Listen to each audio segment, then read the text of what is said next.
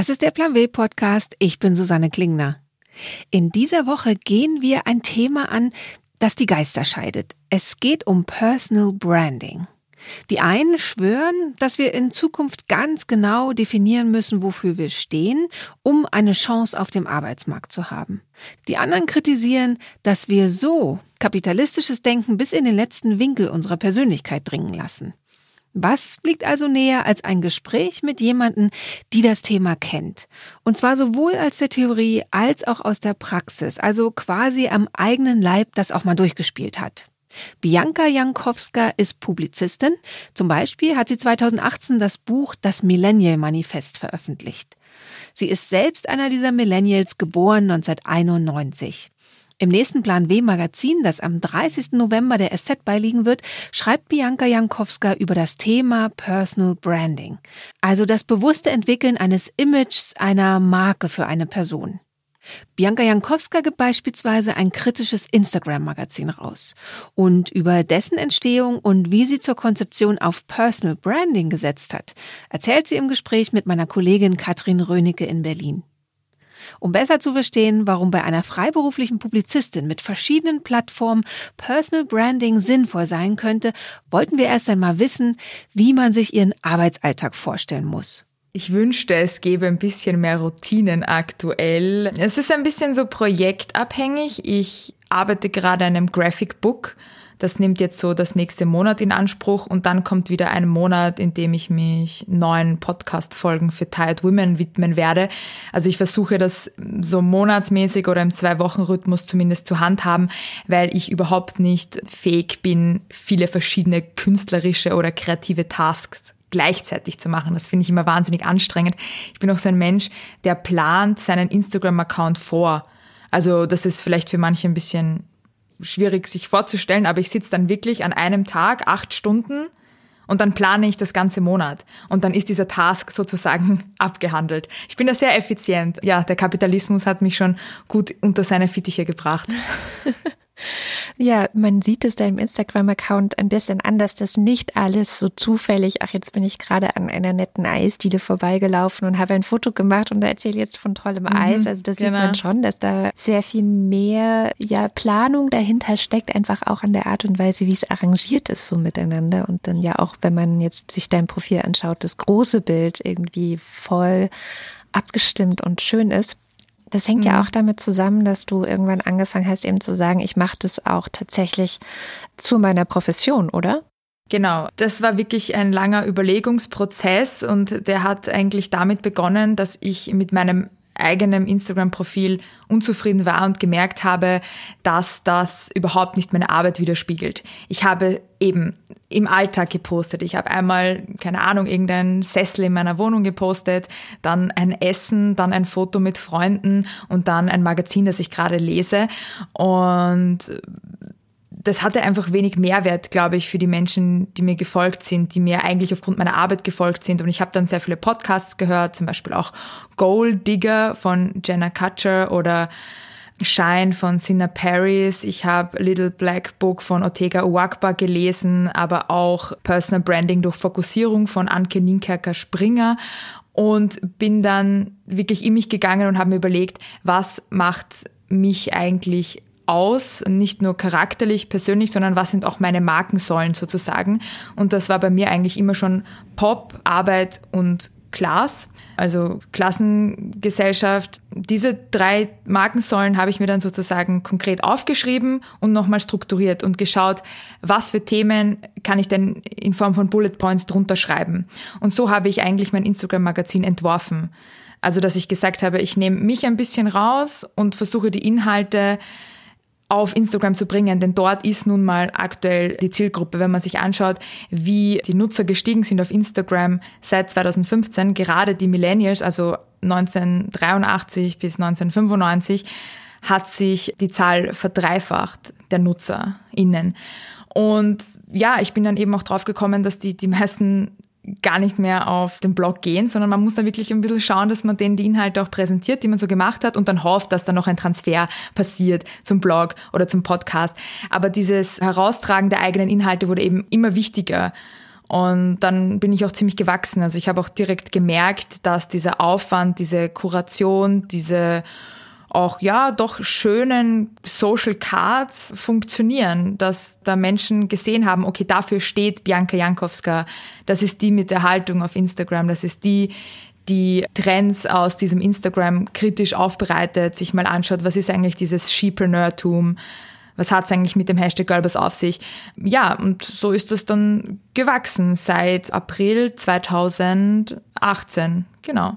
Du hast ja auch für das aktuelle mhm. Plan W-Heft einen Artikel geschrieben zum Thema Personal Branding. Ist es dann genau das, ne, dass du gesagt hast, so ich lege mich jetzt fest auf vor allem drei Themenbereiche, für die ich stehe, die ich bearbeite, die ich beackere und die dann ja auch damit deine FollowerInnen von dir erwarten können, oder? Genau. Also beim Personal Branding geht es wirklich darum, sich konkret zu fragen, wer bin ich als Mensch in diesem Internet, was ist zum Beispiel auch mein Wertekanon, den kann man auch herausarbeiten, indem man sich zum Beispiel fragt, was stößt mich auch bei anderen Menschen ab, was mag ich an meiner Familie, was mag ich nicht an meiner Familie. Man fragt sich, was so quasi die Persönlichkeit ausmacht und kombiniert das dann mit den Fachgebieten in seinem Arbeitsfeld, seinen thematischen Markensäulen. Und dadurch entsteht natürlich ein sehr individueller Mix im besten Fall, der dann die Personal Brand ausmacht. Und es hat halt den Vorteil zum Beispiel, dass man sich dann weniger fragen muss, was man denn postet. Also wenn man sich mal festgelegt hat, ich poste nur über diese drei Dinge, dann fallen Urlaubsfotos weg, dann fallen Partyfotos weg, dann fallen Fotos von Pflanzen weg. Na gut, also man kann schon mal auch die Pflanzen an seinem Arbeitsplatz zeigen, so ist es jetzt nicht. Ein paar nette Bilder zwischendurch schaden sicherlich nicht, ist ja immerhin noch eine visuelle Plattform. Aber mir hat das so ein bisschen den Kopf aufgeräumt. Vielleicht kennen das auch manche, die zuhören, dass sie sich fragen, ist das jetzt relevant für Instagram? Ist das jetzt relevant für meine Social Media Präsenz? Und dadurch, dass man sich vielleicht mal konkret hinsetzt und fokussiert und schaut, was möchte ich da auch meinen Followern bieten oder wie möchte ich auftreten, dass dann die Entscheidungsprozesse leichter fallen, was man nach außen trägt.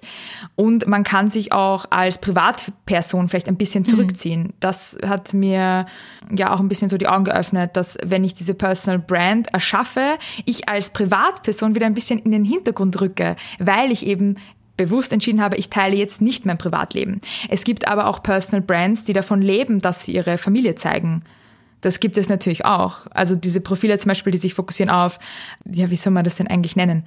Lifestyle oder? Ja, Lifestyle, so klassische hetero-Paarbeziehung, ein bisschen Interior Design und wie mache ich einen Online-Kurs. Könnten jetzt theoretisch auch drei Markensäulen sein.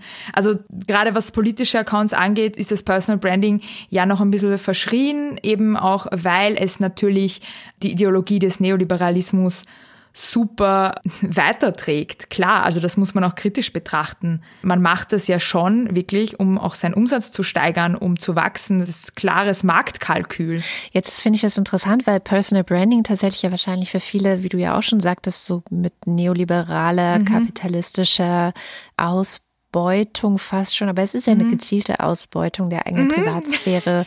Und wahrscheinlich ist es auch gar nicht so privat, aber es scheint ja privat. Aber du und das finde ich so interessant, machst das ja fast schon auf eine marxistische Art und Weise. Ähm, Dankeschön.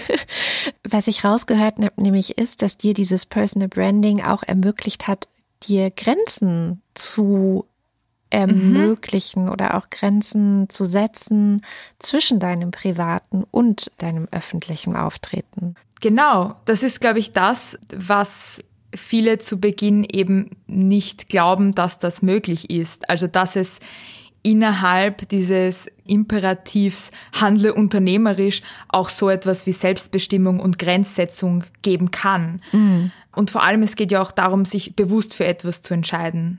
Also beim Personal Branding entscheidet man sich bewusst, welche Aspekte des eigenen Ichs man nach außen trägt. Und dann kann man auch sagen, ich bin, keine Ahnung, Finanzberaterin, was auch immer und wenn ich Fotos von mir poste, dann poste ich nur jene von einem professionellen Shooting. Und da wird es niemals Fotos von mir am Strand geben oder es wird niemals Fotos von mir mit meiner Familie geben.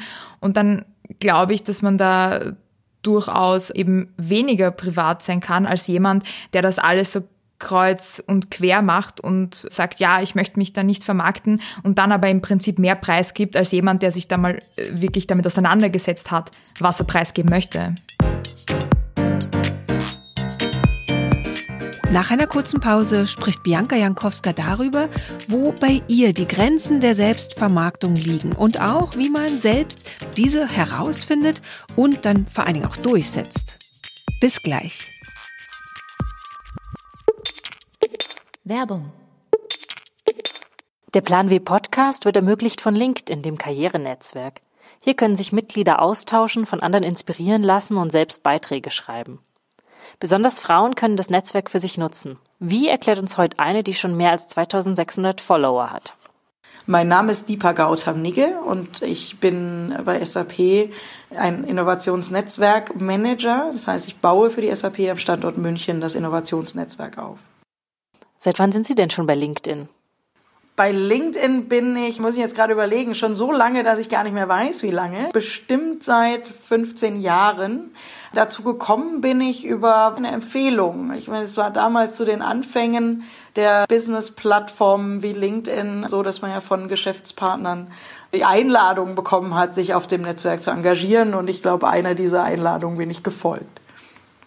Sie haben ja recht viele Follower. Was posten Sie denn so und bei was haben Sie gemerkt, dass es besonders gut funktioniert?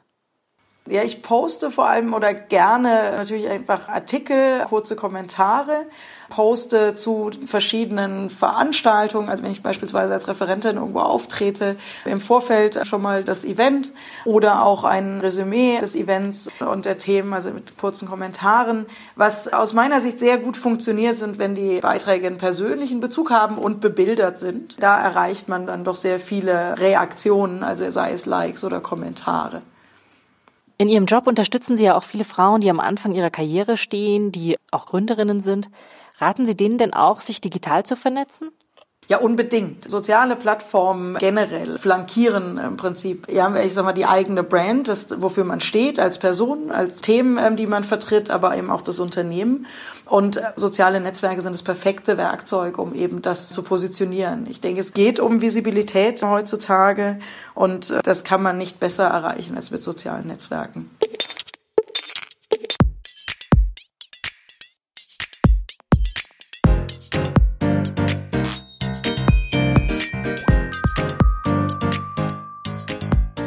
Ich hätte ja ehrlich gesagt so ein bisschen Angst, dass ich auch Erwartungshaltungen und auch Anspruchshaltungen bei meinen FollowerInnen irgendwie wecken könnte.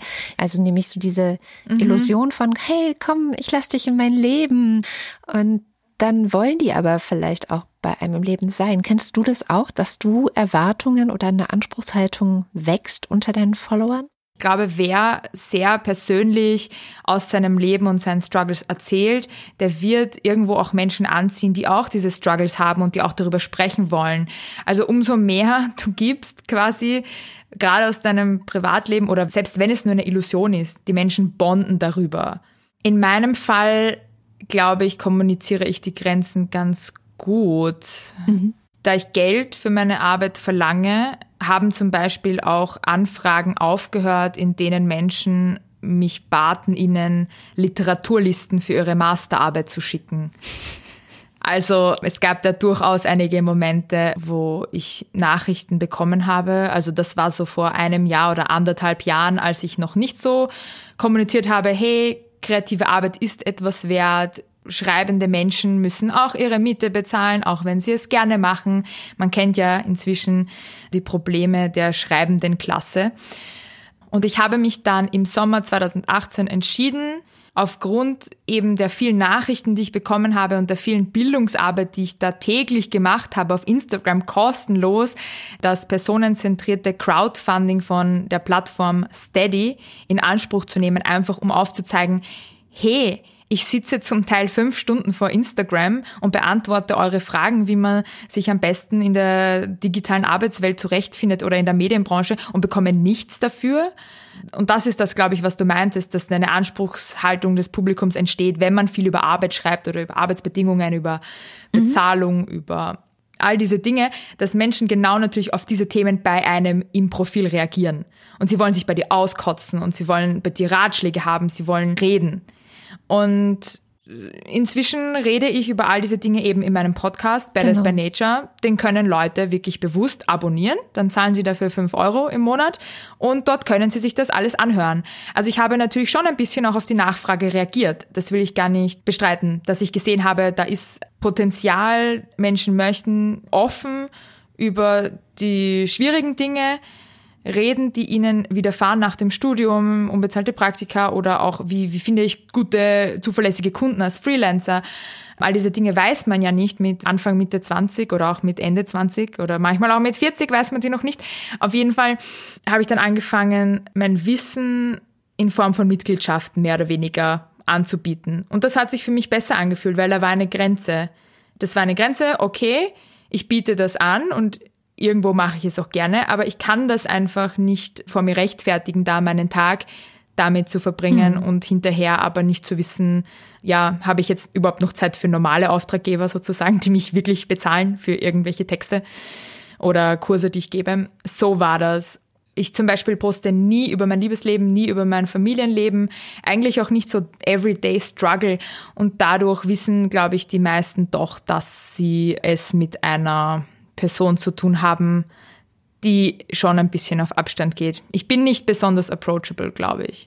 Du sagtest es auch gerade, man geht ja schon auch mit der Nachfrage. Also man überlegt mhm. ja schon auch, was könnte die eventuelle Zielgruppe denn tatsächlich interessieren.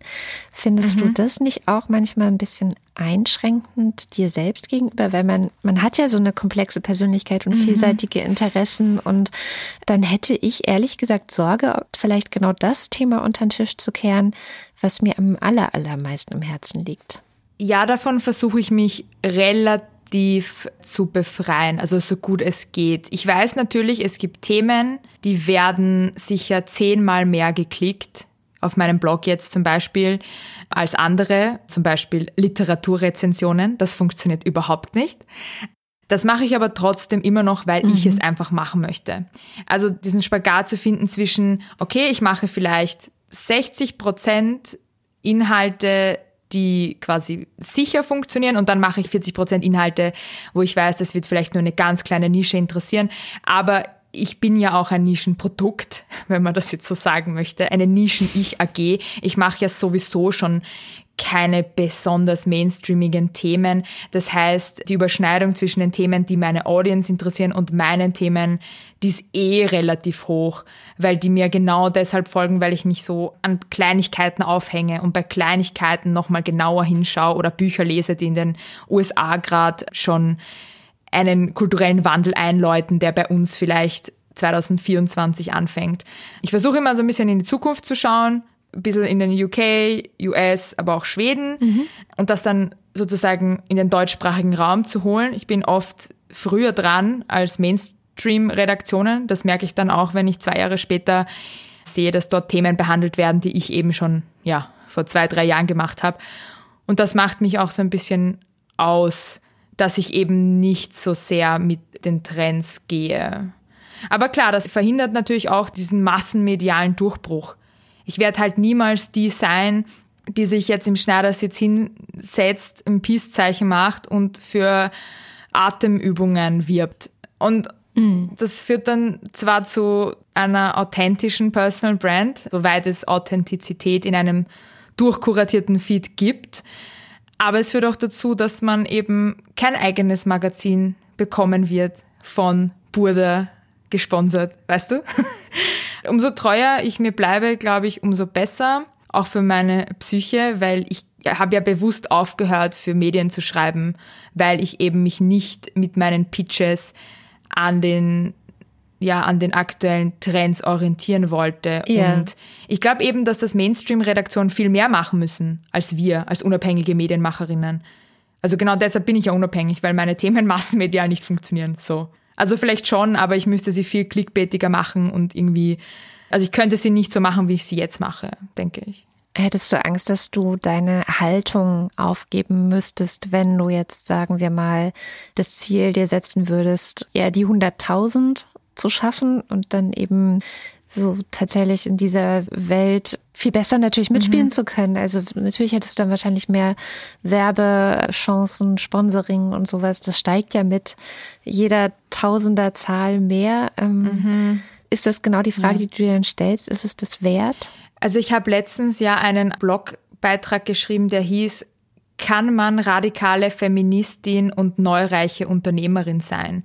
Und ich habe das lange mit mir und anderen diskutiert und die Antwort ist einfach mhm. nein. Du kannst dich schon branden, auch als radikale Feministin, aber sofern du gewisse ausbeuterische Praxen des Spätkapitalismus einfach ablehnst, zum Beispiel, dass du ständig Fotos von dir postest, auf denen du leicht mm. bekleidet bist und lächelst, weil das der Algorithmus von Instagram bevorzugt. Wenn du das ablehnst oder wenn du es ablehnst, dass du überteuerte Kurse verkaufst und dafür auch Werbung machst, als ob es sich irgendwie um Quantenphysik handeln würde. Wenn du all diese Dinge eben ablehnst und immer noch dein Rückgrat behalten möchtest, und sozusagen deine Seele wenn es so etwas gibt.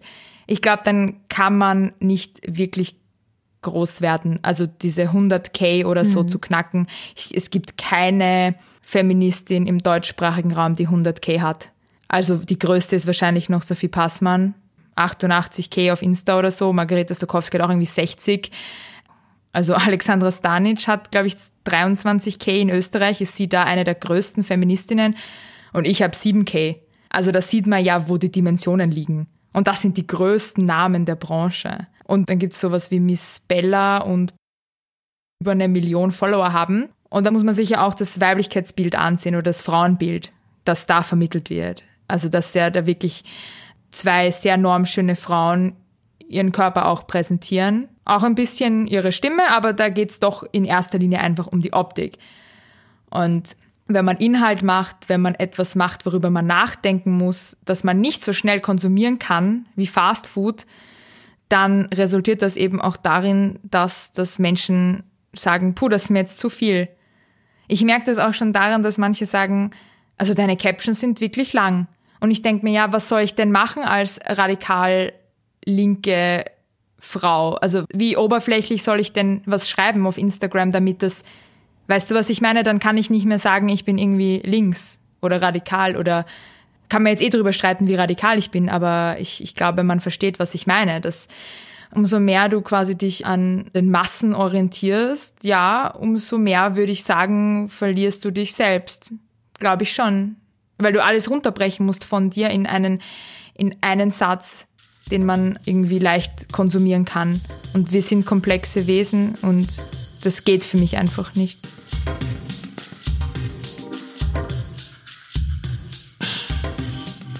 Das Gespräch mit Bianca Jankowska zeigt, dass am Ende beide eingangs beschriebenen Positionen irgendwie recht haben.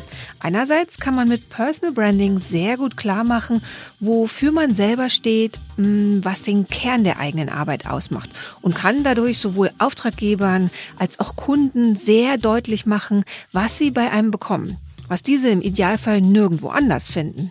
Auf der anderen Seite stimmt es aber auch, dass man genauestens herausfinden muss, wo die eigenen Grenzen liegen, um nicht das Gefühl eines persönlichen Ausverkaufs zu bekommen. Wenn Sie jetzt selbst die ersten Schritte gehen wollen, die eigene Marke herauszufinden und zu definieren, dann empfehle ich Ihnen sehr Bianca Jankowskas Text im nächsten Plan B. Dort beschreibt sie Schritt für Schritt, wie Sie vorgehen können. Das Plan W Magazin liegt am 30. November Ihrer Süddeutschen Zeitung bei. Ich bin Susanne Klingner und ich freue mich, wenn Sie den Plan W Podcast abonnieren und weiterempfehlen. Der Plan W Podcast ist eine Haus 1 Produktion für die Süddeutsche Zeitung. Editing und Sounddesign machte Simona Halder. Die Titelmusik ist von Katrin Rönecke. Das Cover gestaltete Dirk Schmidt. Alle Podcasts der Süddeutschen Zeitung finden Sie unter www.sz.de slash podcast. Alle Ausgaben von Plan W finden Sie im Digitalkiosk der SZ unter www.sz.de slash plan-w.